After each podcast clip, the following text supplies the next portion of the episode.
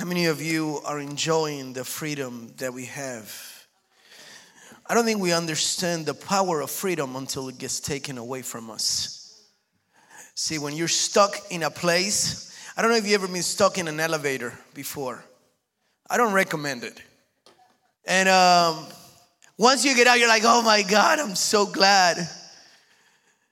I thought I was gonna get stuck here forever and you enjoy everything just seems better. Oh, i don't know if you ever uh, almost got in a crash in a car crash and you kind of see everything kind of flash by your eyes and you're like thank you jesus. Oh my gosh what could have happened?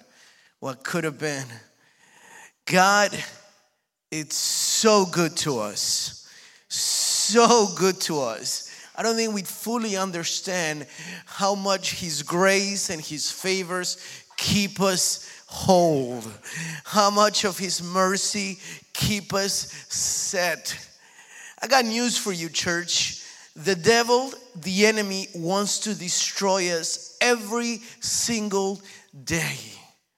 And by His grace and His grace alone, we are here today.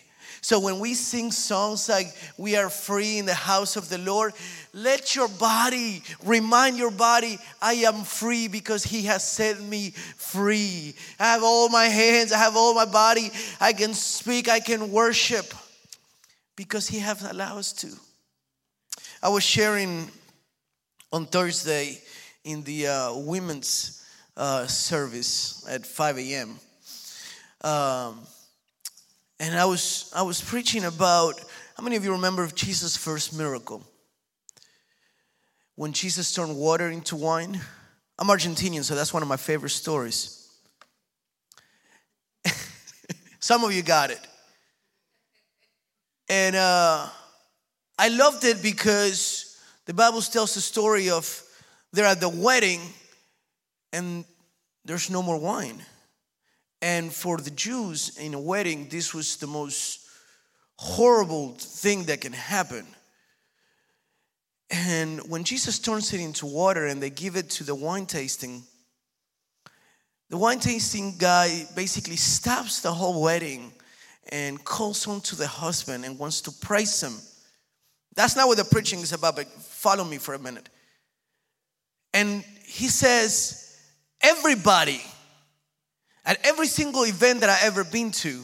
But everybody always serves the best wine at the beginning. And then when people had enough to drink and their tongue is basically asleep, they serve the worst type of wine. But you have chosen to serve the best.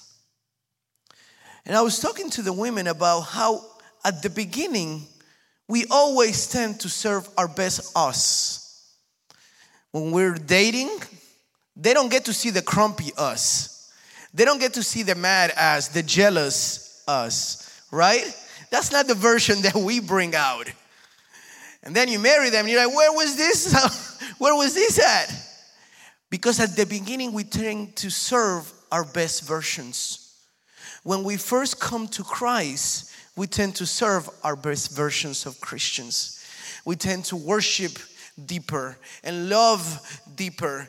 But as routine starts to follow and the everyday starts to happen and the school starts to get boring and our job starts to get boring, everything just gets kind of mellow in our lives. And the wine that was tasty at the beginning starts to become bitter and we can't tell it apart. So we say, Well, I've been a Christian for so many years. I've been hearing the same songs and the same preachings every day. What can change? And God is saying, At the beginning, you were serving me your best wine, but now it has become stale. Now I can no longer enjoy it. So when we come into this morning and when we come every single time we get a chance, every time we close our eyes, don't do it just because you're used to it. Say, God, I want to give you my best wine. I want to serve you everything I got. I may be tired, it may be early, I didn't have a good night's sleep, but here I am by your grace and your favor. And I just want to let you know how much I love you, how much I enjoy being your son, being your daughter. If it wasn't by your grace, I wouldn't be here. I don't want to get used to being in your presence. I don't want to get used to having the people around me. I want to enjoy every moment that I have. Every moment that we get to have with God, it's a new moment. It's not a recycled moment. It's a new beginning. It's a new opportunity to see God's new side, God's section of grace. The Bible says that His mercy are new every morning.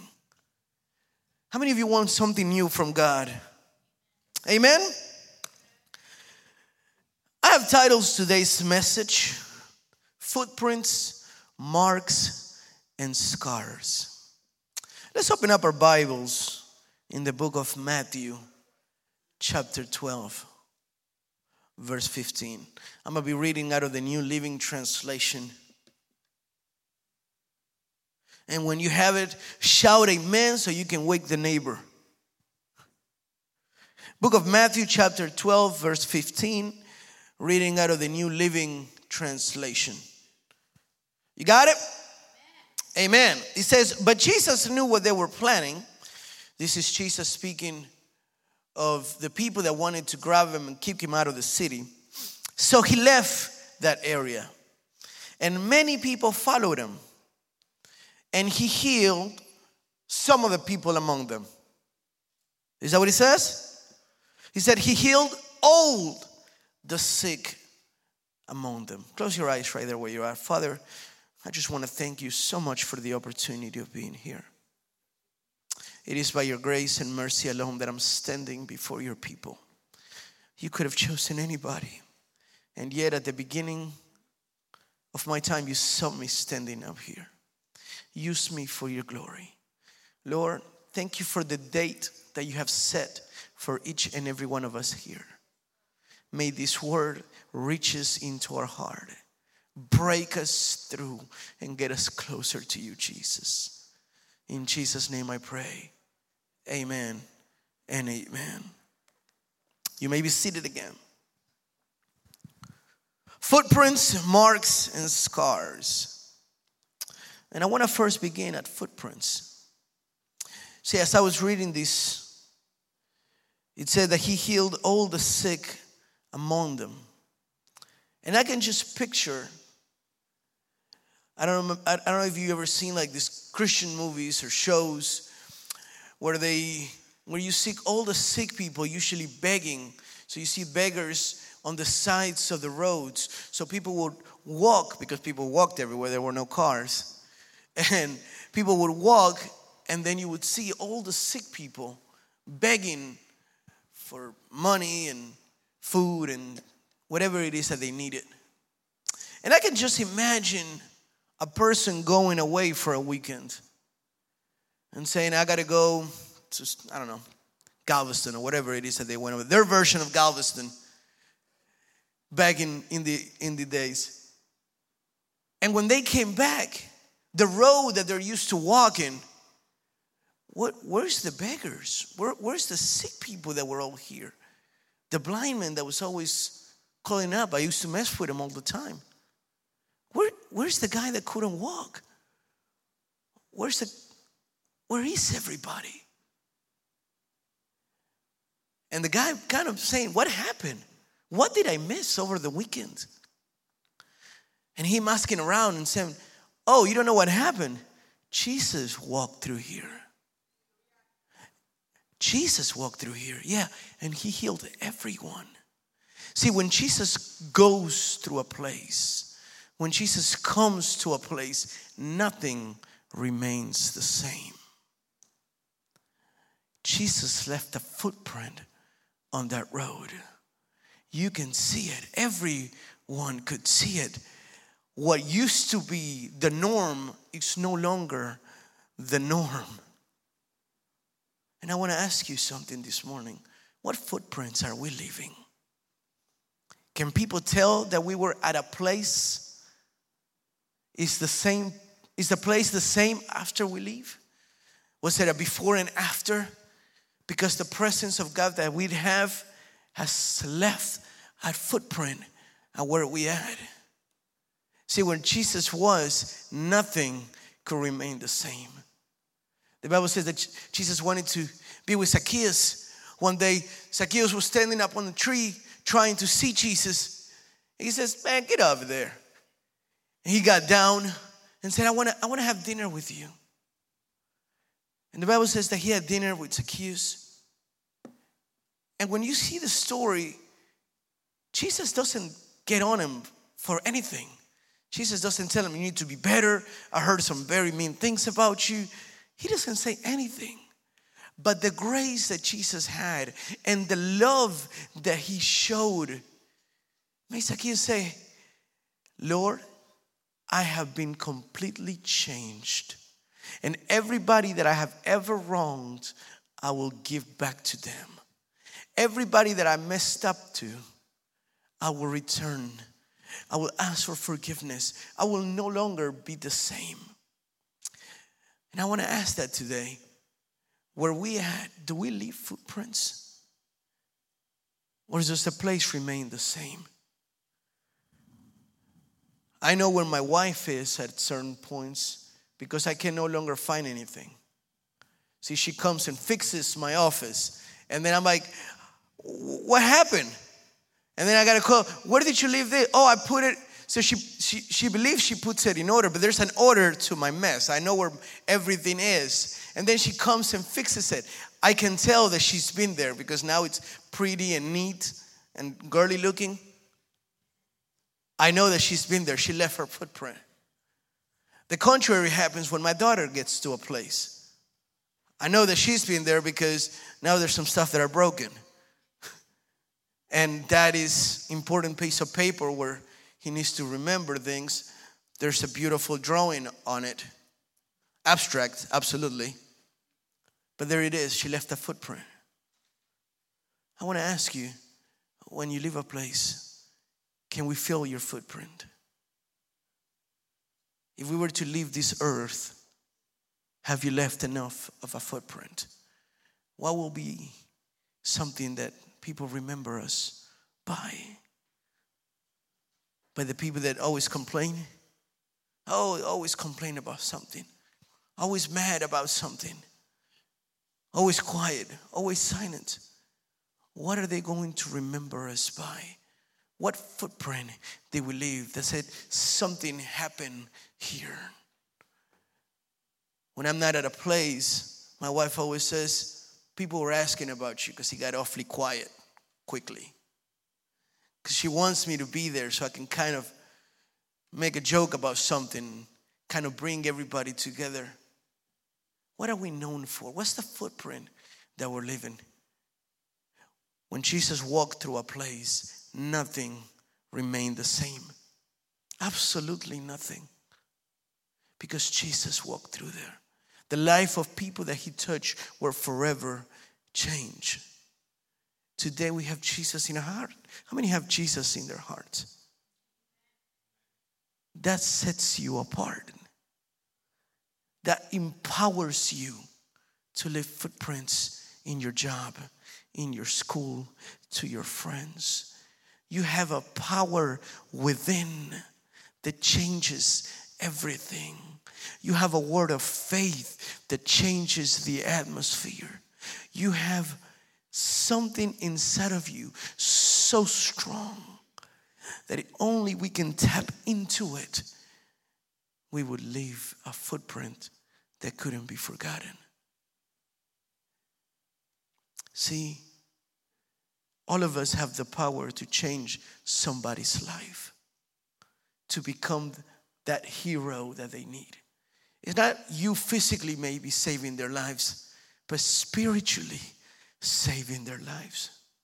Leaving a footprint on their hearts so they can say, It was this person who, by their testimony, spoke of who Jesus was.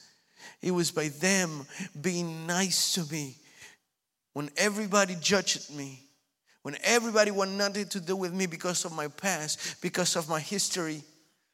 This one person showed love. This one person showed something that nobody else could see. I don't know what it was, but that person left a footprint in my life.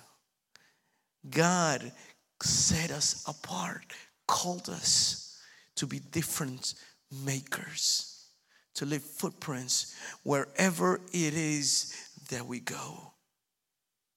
Are you with me this morning? Let's turn into Exodus chapter 13, verse 16. Footprints, marks, and scars. This ceremony will be like a mark branded on your hand or your forehead. It is a reminder that the power of the Lord mighty, of the Lord's mighty hand, brought us out of Egypt.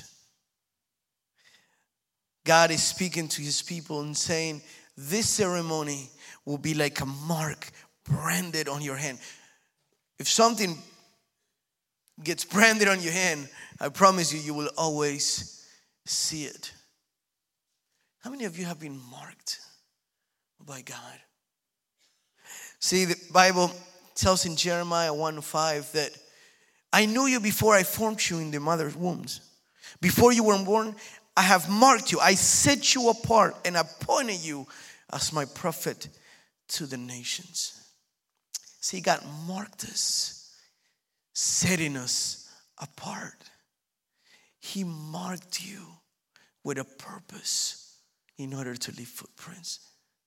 See, but you may see yourself and say, I don't know, maybe Mark, God marked you, Jonathan, but not me. I, I can't do anything special. I mean, I don't have any special talents. I can't preach. I can't sing. I don't know. I, I think God marked you, marked the pastors, but not me. I'm, I just sit here in the corner. Nobody even knows my name. Nobody wonders whether I come or not. I promise you, I don't think God marked me. See, but God told Jeremiah, I knew you before I formed you. I marked you way before you were born, way before your parents were born. I have marked you way before. See, you're seeing your present. I'm looking at who you're going to become once you let yourself be on my hands. I have marked you. I have a, my mark is on you whether you can see it or not. You just have to embrace. See, most of you can't see the mark that was left by the blood of the Lamb. That stain in our hearts sets us apart. And when the enemy tries to come with everything he's got, he sees the mark on you and knows that there is something inside of you that he can't break. It's God's mark on you that says, I am a child of God. I will not be broken. I will not be destroyed. It is stronger who is within me than who is in the world. And when you understand that you've been marked, that you have been set with a purpose, that you have been set aside, set apart, the chip on your mind starts to change. You start to walk differently. You start to speak differently because you weren't just a product of casualty you have been marked by a purpose to leave footprints, to make a change, to embrace being a difference maker in the world. Not to be one, just one more, but to be one of a kind. Your family has been set apart. Your family has been marked. Your marriage has been marked. Your calling has been marked. You are where you are because God has marked you. Are you with me this morning? See, when you know that you have been marked, you stop living for yourself because you know you were chosen for something different. Because you know you have been chosen for a purpose. Whether that purpose is huge on your mind or small, God called you with a purpose. Whether that purpose is to save a million through you or only one, God marked you for a purpose. Whether that was to bring leadership out of thousands of people or to bring leadership out of your children, God marked you with a purpose.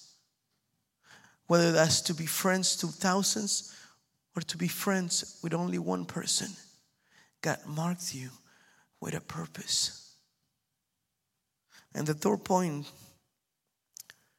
it's scars, footprints, marks, and scars. Galatians chapter 6, verse 17, out of the New Living Translation. This is Paul speaking, says, From now on, don't let anyone trouble me with these things, for I bear on my body the scars that show that I belong to Jesus. See, Paul said, I have proof on my body of where I have been. The scars that he was talking about were the whips that he suffered because of being a preacher of Jesus Christ, because of the life that he left behind. And now he's preaching and he's going to jail and he's being whipped everywhere. Those are the scars. See, maybe you've been scarred by the world that you live on today. You have been scarred by a past, by history, by things that you have done, things that have been done to you. And I want to share a story with you. There was a story of uh, a boy that went for a swim one day at a lake. while his dad was working on the yard. The lake was right across from the, from the father's house. And the kid said, Dad, I'm just gonna go for a quick swim. It's super hot. He said, Okay. And the dad said, Yeah, of course. I'll just be here. I'll be watching you. The kid took his clothes off and jumped into the lake. And the dad was working, just kind of being on what he was needing to do, trying to finish as soon as possible. And he turned around and he saw something swimming towards his son. And he couldn't he couldn't really tell what it was, but it was swimming with a purpose, so it wasn't like a log or anything. And he started getting closer and kind of screaming to his son, kind of like, hey, I don't know what that is, but, but come, come to the shore. And then he sees that what he was swimming was an alligator. And his son can't hear him because he's so happy and jumping and swimming. So his dad starts to freak out and starts running and starts screaming, Son, get away from the water. Son, get away. And it's becoming too late. The alligator is getting closer and closer and closer. So his dad jumps into the lake and tries to get his son. But right before he gets him, the alligator does and bites him on the leg. And the father as desperate as he is, grabs him by the arms and, and become this pool. And the alligator just won't give up. And it's biting harder and harder and tries to turn, but the father won't let go and just keeps on pulling and keeps on pulling. And he's screaming with everything in God. And the son is screaming, and you can start to see the blood get into the lake. And as the neighbors were hearing the screams, Somebody puts out a shotgun and shoots the alligator. Helicopter comes and takes the child to the hospital.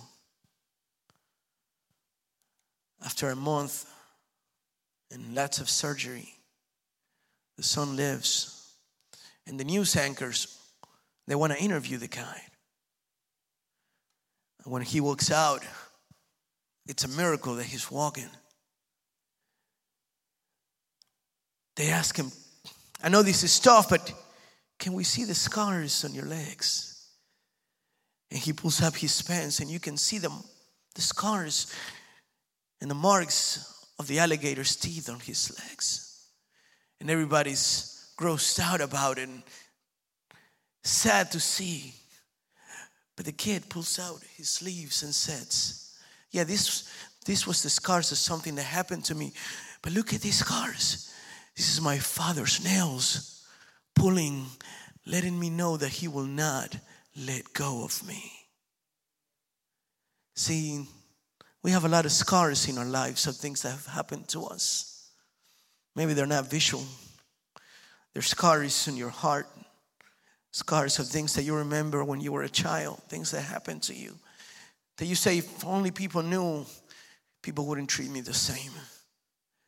Jonathan, you don't know where I've been, so yeah, it's lovely what you're speaking about leaving footprints everywhere, but I'm scarred. I can't leave any footprints.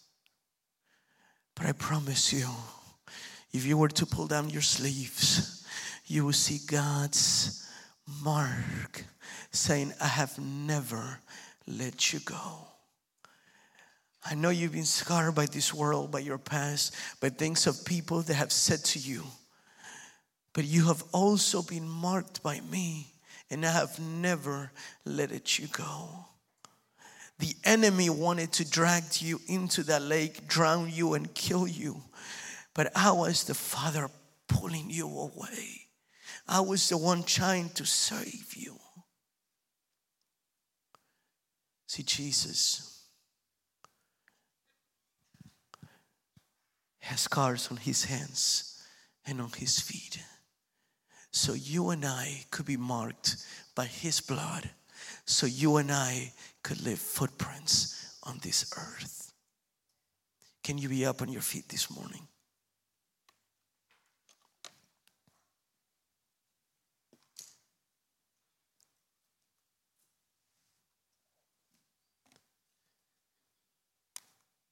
I don't know where you want to be on these three categories this morning. You can let the scars become what you are. Or can you let God's purpose in marking you set you aside and apart in order to start leaving footprints everywhere you go become your destiny? Start seeing them with new eyes. Start realizing that your potential is greater than you believe it to be. Each and every one of us are here in this place, in this service, because God called us, because God marked us. The blood of the Lamb was shed as a mark in us and as we read in Exodus, this ceremony will be as a mark so that you will remember how God saved you from slavery in Egypt. God's mark of Jesus' blood, it's a reminder that we were set free from death, that we were destined for failure, and He rescued us. He set us apart. And He today wants to heal you from all those scars that have been stopping you from reaching your potential and your calling to leave the footprints that you were called to leave. And as we worship Him this morning, and as I began, don't let the scars prevent you from serving God your best wine. Don't let the scars prevent you from serving in your marriage your best wine, from serving in your job your best wine, from everywhere you go, serving the best version of you so that you may leave a footprint everywhere you go, so that we may know, oh my gosh my house is better after this person was in it. My job is better because this person is in it. My life is better because this person is in it. This is who you are. This is what you were called for.